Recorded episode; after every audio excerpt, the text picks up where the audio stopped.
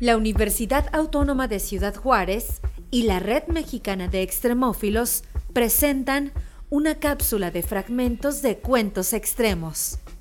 Un acercamiento a la ciencia a través de la literatura en las voces de los pueblos originarios. Hoy escucharemos Termus, la vida en temperaturas extremas, por Militzi Itzigeri Cortés Arciniega. Lengua de Misa.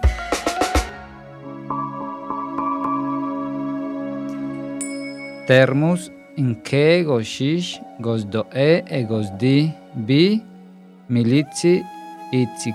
Cortés Arciniega. La tierra es nuestro hogar, un sitio que alberga vida y misterio.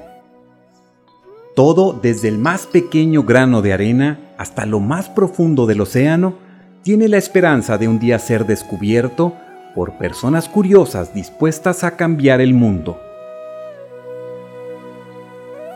Nahi kaya nahi ga nke egosdi godas dak ede goshish dawai yashish tsela di yena kuline dash ini mika nash iga ha ndaga gashi yilkegona hagai eya olshi.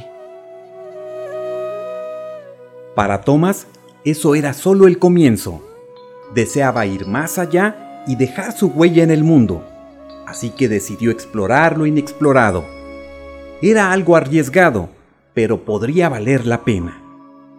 Vi Tomás al isdeo dash ini nash iga nasyaye etsi yilsego vikiya yilkegona olshi hagai.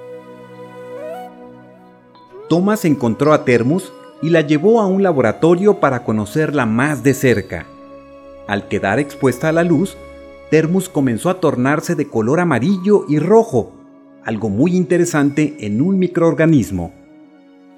Tomás me Termus nasyaye mika laboratorio ayaí ha nda ga dash ini eya insho dudago idilshil ga isholshi ga hagai.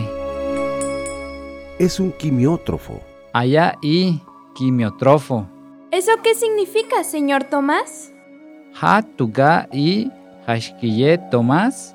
Verás, esta bacteria realiza quimiosíntesis para obtener alimentos.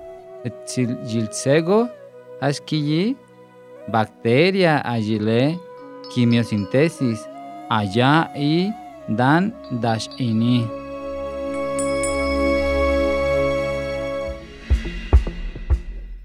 La traducción al idioma de Misa corrió a cargo de Juan Luis Longoria Granados, miembro de este pueblo originario en Ciudad Juárez, Chihuahua, México.